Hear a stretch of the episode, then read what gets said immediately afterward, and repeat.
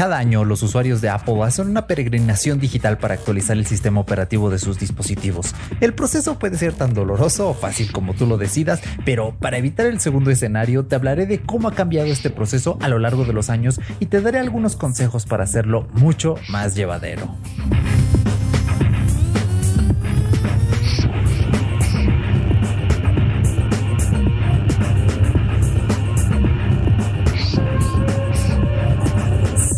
Bienvenido Cyborg, yo soy Eric Soto y este es tu podcast para saber qué hacen las máquinas a nuestras espaldas. Esa tecnología temporal que a veces pasa desapercibida. Recuerda que este es un podcast premium diario y puedes escucharlo en tu podcatcher favorito cuantas veces quieras y donde quieras.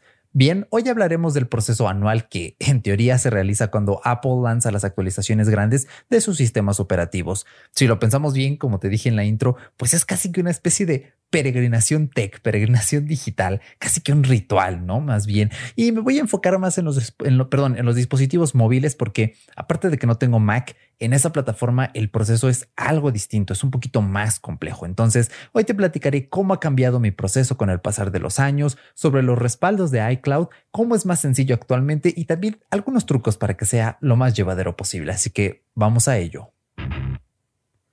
Bien, pues a ver, vamos a hablar un poquito de los respaldos primigenios, más que nada para los que me escuchan y que no utilizan iOS. Bueno, ¿cómo ha sido esta onda? ¿Cómo lo recordaba yo? Como te dije en el episodio anterior, pues yo comencé a entrar en contacto con dispositivos de Apple por ahí de 2012, 2013. Entonces las cosas eran muy distintas. Yo empecé a usar iOS con la versión 4.2.1 y estamos hablando que en 2012 ya estaba en la 6 y en 2013 en iOS 7. Entonces sí, bastante por detrás. Eh, la cosa es que en ese entonces, pues la única forma de respaldar, en este caso un iPod, un, un iPhone más antiguo, sí había iCloud a partir de iOS 5, pero no era tan fácil. Tenías que recurrir en la mayoría de los casos a iTunes y una PC, por supuesto, ¿no?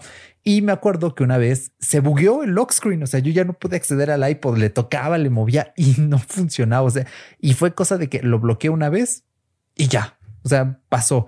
Y yo queriéndolo abrir para desconectar la batería, que rompo la pantalla. Bueno, ya ni siquiera se veía. Entonces, pues perdí mis primeras fotografías. Así de espartana podía ser la cosa. Eh, pero bueno, como te digo, iTunes y la PC pues fueron los mejores amigos de los respaldos, al menos hasta por ahí de iOS 11, iOS 12, en mi caso. Puede ser que ya desde antes iCloud funcionara un poquito mejor, pero creo yo que para, digamos, lo lo poco madura, vamos a decir que era la nube en ese entonces, la mejor solución era pues utilizar iTunes, ¿no? A tope. Pero bueno, ya después llegó iCloud y la verdad es que el proceso se ha simplificado año con año, es impresionante y yo creo que se ha convertido en el mejor método porque incluso un respaldo de iPad, de Apple Watch, de iPhone claramente es tremendamente fácil, es increíble. Por ejemplo, Ahorita yo utilizo Backpack Studio, entonces para meterlos y la música y los efectitos y todo, utilizo en Backpack Studio. Y bueno, yo no me acordaba que eh, tenía que respaldar esto, pero se respaldó solo cuando la actualicé a iPadOS 16. Entonces, muy bien ahí en el iPhone todo se pasa y es que es increíble, ¿no? La facilidad, por ejemplo, para transferir un móvil actual a uno nuevo, pues ya desde el vamos en el móvil nuevo te dice, oye, acerca tu iPhone antiguo y te, te bota esta ventanita bonita del Continuity y empieza a transferirlo todo, ¿no? Así de sencillo puede llegar eh, a ser o en transferencia manual y ya después en restaurar de iCloud o transferir de otro este dispositivo se hace este proceso. Por supuesto, también la transferencia de la eSIM, o sea, que te permita hacer esta transferencia es increíble. Aunque, ojo, al menos aquí en México, yo he visto que esto no funciona con nuestros operadores, tristemente. De hecho, iOS se ha diseñado para que sea tan capaz que, por ejemplo, si tú tienes una SIM física, en otro iPhone durante el proceso, esto más que nada porque los iPhone 14 en adelante ya no incluyen la ranura de la SIM, Em, al menos en Estados Unidos, ya después veremos en otros países, eh, pues eh, cuando eh, es cuando está medio proceso detecta, oye, tu iPhone viejo tiene una SIM física, la quieres convertir en una eSIM y al menos en Estados Unidos, como los operadores utilizan estándares un poco más avanzados, no tan espartanos como se hace en Latinoamérica, transfiere la información de una SIM física a una digital. Eso es increíble. Pero aquí les va un truco. Yo estaba leyendo en un foro y una persona decía, no, no, es que no, em, pues al menos no se alarmen, no llamen a su operador pidiendo un reemplazo, porque al menos mi operador con el que yo tengo eSIM me dijo, mira, si formateas tu dispositivo y lo actualizas y sigue allí la eSIM, pues bien, si no, eh, nos marcas y sin costo te volvemos a activar en el mismo dispositivo. Si es en uno nuevo, te vamos a cobrar por el reemplazo 5 dólares, 100 pesitos. Dije, bueno, uno también dice, ah, dale, dale, che, como decían en Argentina, me vas a cobrar 5 dólares por hacer un cambio en tu PC. Estás jodiendo, che. Bueno, pues ya sabemos cómo son las cosas, ¿no? Em, pero bueno, eso es un poquito la trampa. Pero esta persona en este foro, y ojo, no sé si esto solo aplique para operadores en México. Yo no me hago responsable si tú lo intentas con un operador de otro país. Decía, no, no, no, mira, borra tu eSIM de tu dispositivo antiguo.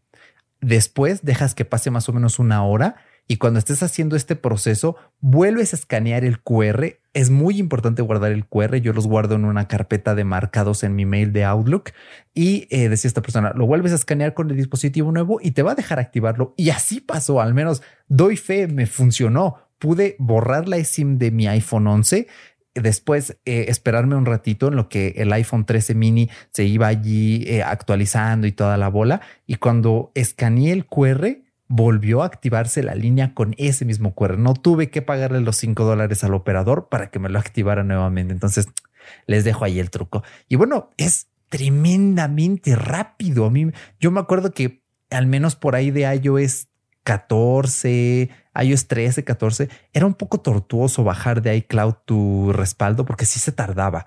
Claro, esto dependiendo de tu conexión a Internet. Yo aquí en casa tengo 200 megabits por segundo y las subidas más o menos de unos 100 mm, megas más o menos. Entonces, bueno, es una buena velocidad y se nota que lo hace rápido.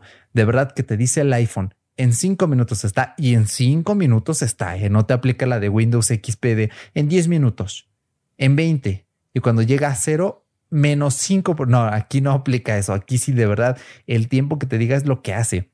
Y es impresionante. Y bueno, claro, también está la transferencia de iOS a, perdón, de Android a iOS y un artículo de Shataka muy vintage nos recuerda el 17 de noviembre de 2015, el día en que Apple estrenó la aplicación de Move to iOS, que por lo que veo aquí en las capturas era iOS 12 y me da mucha risa porque dice, eh, aquí hay una parte que dice, Ah, sí, dice, la aplicación oficial de Apple llega. Con suerte llegarán más aplicaciones. Muchos usuarios quieren iTunes y Safari en sus dispositivos. Dice, a pesar de ser una buena herramienta para los usuarios de Android que se pasan a iOS, su acogida en Google Play está siendo muy mala, haciendo, perdón, reciendo muy malas valoraciones por parte de los usuarios que jamás cambiarían Android por iOS. Y ya ahí ves el, una estrella y un buen ahí típicos review bombings, ¿no? Como pasa en los videojuegos, que los fans de Xbox van a hacerle review bombing a los exclusivos de Sony y a veces viceversa, ¿no? Pero bueno, que somos niños chiquitos. Y ahorita la aplicación de trasladar a iOS se ve muy madura, se ve que está recién actualizada, hay un iPhone 14 Pro en la carátula, se ve que cada año lo van allí actualizando y con esta aplicación puedes transferir mensajes, contactos, calendarios, tu cuenta de Google, eh, las fotografías, el backup de WhatsApp y ajustes de accesibilidad. Y además puedes añadirle todavía algunos ajustes de, eh, de archivos. Dice add files, o sea, puedes añadir otros archivos más. Entonces, oye, bien allí es una herramienta completa. Yo no la he usado más que una vez y hace años, pero de verdad años, pero de allá en fuera muy bien, parece ser una buena alternativa, pero allí te van algunos trucos para hacer esto todavía mejor posible. Bueno, el primero, y voy a ser muy... Es más, vamos a meterle soniditos. Vamos a ver, sí. Primer consejo. Pues uno de ellos es no usar CACAP o WhatsApp. Yo le digo CACAP porque odio la aplicación. De hecho, hoy salió una noticia horrible de una filtración de datos. Esto es costumbre con Meta y sus cosas asquerosas, pero bueno, con CACAP ya nunca se sabe. Entonces, no usar WhatsApp, de verdad, te hace un gran paro, te hace una gran ayuda. ¿Por qué? Porque no hay nada más dulce que reactivar tu nuevo dispositivo y decir, ah, pues ya quedó, ah, mi Telegram, ah, que ponga mi número, ah, mi contraseña de doble factor, pongo mi contraseña y te dice, ok, te llegó un código a tu otro dispositivo, ponlo, pones el código y está todo tal cual lo dejaste. Bueno, casi tal cual. Porque uno de los inconvenientes de Telegram es que no te guarda tu configuración de tema, de fondo de pantalla, te deja ahí como que un respaldo pues no del todo completo y hay que volver a configurar el modo noche y esas cositas y la burbujita de mensajes que te ponga únicamente los chats y no todos los mensajes no leídos, pero de allí en fuera está todo tal cual lo dejaste. Sí. Y que creen que he estado leyendo muchísimo que la gente que usa CACAP dice, no, es que yo usé esta aplicación, especialmente de Android a iOS, usé esta aplicación y sí me transfirió la cuenta, pero no los chats. O sea, perdí todos mis chats. Entonces, pues muy mal. Ahí vemos que definitivamente KCAP está muy por detrás aún por todo lo que hagan lo que hagan, la verdad es que esto está muy mal y no le veo un futuro cercano. Por más que pongan sus dispositivos de compañía que nada más te va a dejar poner cuatro, a diferencia de Telegram que puedes poner tu cuenta en todos los dispositivos que quieras, pues ahí yo le veo una gran desventaja. Y no usar esta aplicación es brutal. Yo ya llevo dos años sin usar CACAP y mi vida no podría estar mejor. A lo mejor alguna que otra empresa que te da soporte solo por la dichosa aplicación que me choca, pero de allá en fuera no he necesitado instalarla y de hecho borré la cuenta y todo y no tengo backup. Es increíble no tener que bancarte los gigas que yo creo que por eso se me hace tan rápido el respaldo y se descarga tan rápido, porque no tiene que bajar ese respaldo horrible de iCloud. Entonces, he ahí, primer consejo. Y ahora vamos por el segundo. Si compras un dispositivo que no es precisamente de lanzamiento, te recomiendo que descargues de ipsw.me el sistema operativo más reciente y actualiza manualmente el dispositivo vía iTunes o eh, el Finder en Mac, ¿ok? ¿Por qué? Porque clásico, ¿no? Que estás ahí, ah, sí, transfíreme esto. Ok, pero ahora necesito descargar la nueva versión de iOS. Y dices, bueno, bueno, está bien. Y descargas y te dice, en una hora la descargo. Y es como de qué? ¿Qué? Y a mí me pasó, ¿eh? Me pasó con mi iPhone 11 hace unos tres años. Yo vine emocionado y, ah, es que tengo que bajar iOS 14 punto algo yo. ¿Eh? Y sí fue así. Espera, por aquí tengo el sonido adecuado. Wait, what? Y pues nada, te tiene que bajar eh, la, actualización. Esto como te lo evitas y yo lo hice con el 13 mini, te bajas el sistema operativo, el IPSW de esta página, lo conectas tu dispositivo a iTunes o a Finder, eh, le das en actualizar dispositivo, te esperas a que descomprima el paquete, actualice el dispositivo y como es nuevo, no tiene cuenta de cloud ni nada. Esto es antes de meter tu cuenta, eh, ojo. Eh, lo desconectas y ya está en la versión más reciente. Entonces tú ya nada más continúas con el resto del proceso y vas a tener tu dispositivo al día, ¿ok? Entonces esto recomendadísimo. Así que ahora vamos con el consejo número 3. Siempre, ah no, este es el número 4. Ahora, depura tu móvil antiguo. Este es bien importante. Antes de hacer tu respaldo, Acuérdate, en iOS los respaldos se hacen más o menos por ahí de la, de la madrugada mientras tú estás durmiendo y que el dispositivo se esté cargando y bajo una red Wi-Fi. Si no lo dejas cargando a esa hora, de hecho, de esto vamos a hablar más adelante, hábitos de carga. Sí te recomiendo que le des un tiempo para que se esté conectado en Wi-Fi, cargándose sin usar y que haga el respaldo. Si no, Tú puedes ir a configuración, vas a la sección de eh, iCloud, después respaldo de dispositivo y darle manualmente al botón de realizar respaldo ahora.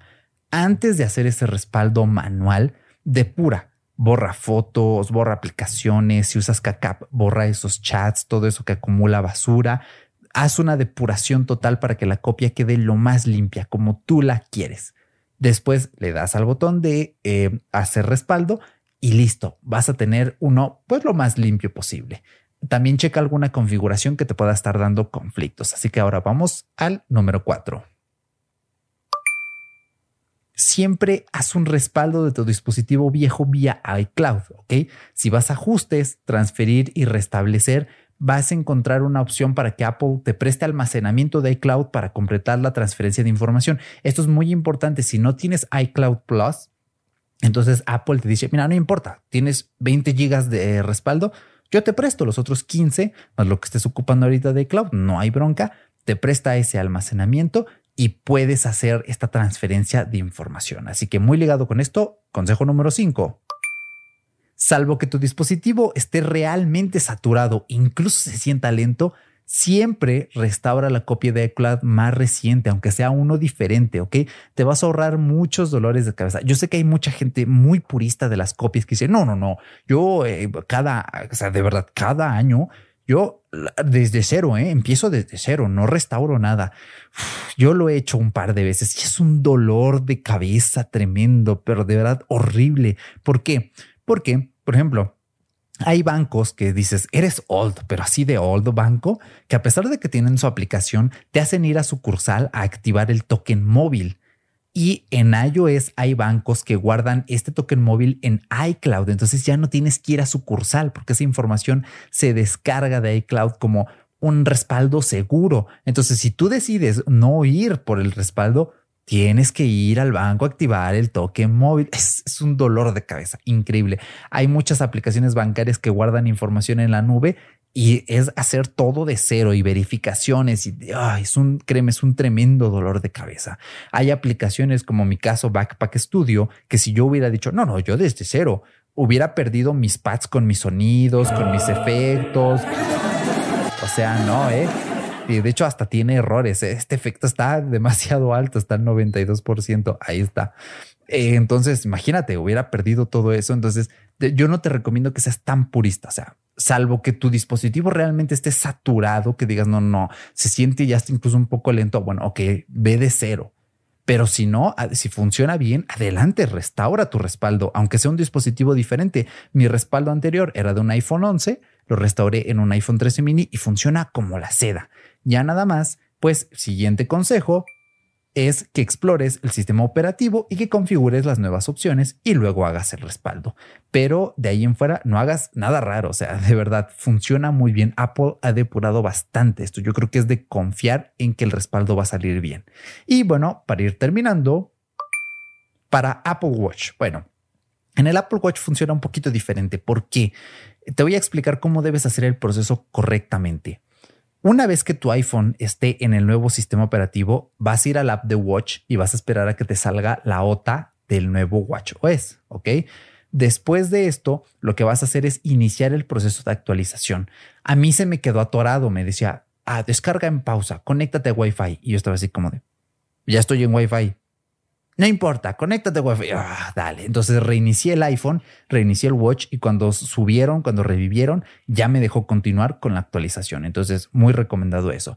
Después actualizas tu Watch y ya cuando esté arriba en la siguiente versión, lo que vas a hacer es eh, desvincularlo del iPhone. Ok, esto para evitar errores futuros. En un futuro episodio te voy a hablar de cómo arreglar un error que tuve con Fitness Plus en el Apple TV. Ok, eh, a mí me dio un error también eh, me estaba dando errorcitos en otras cosas.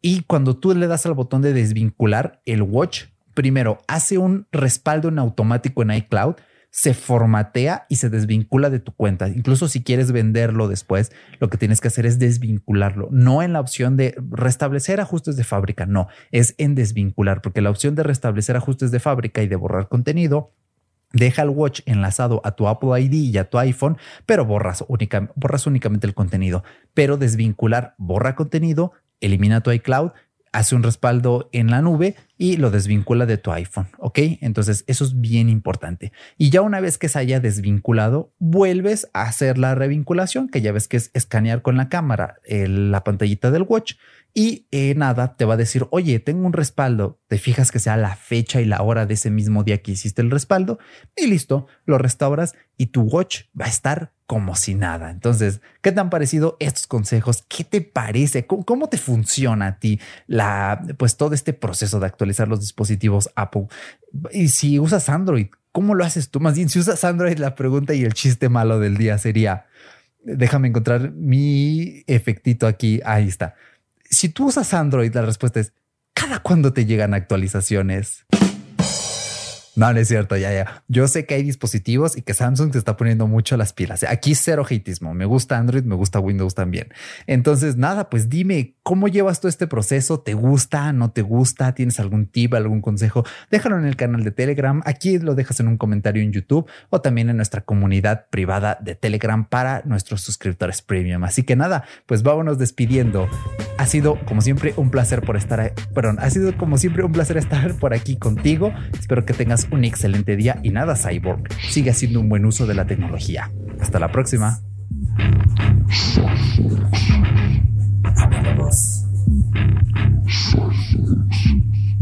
Análogos.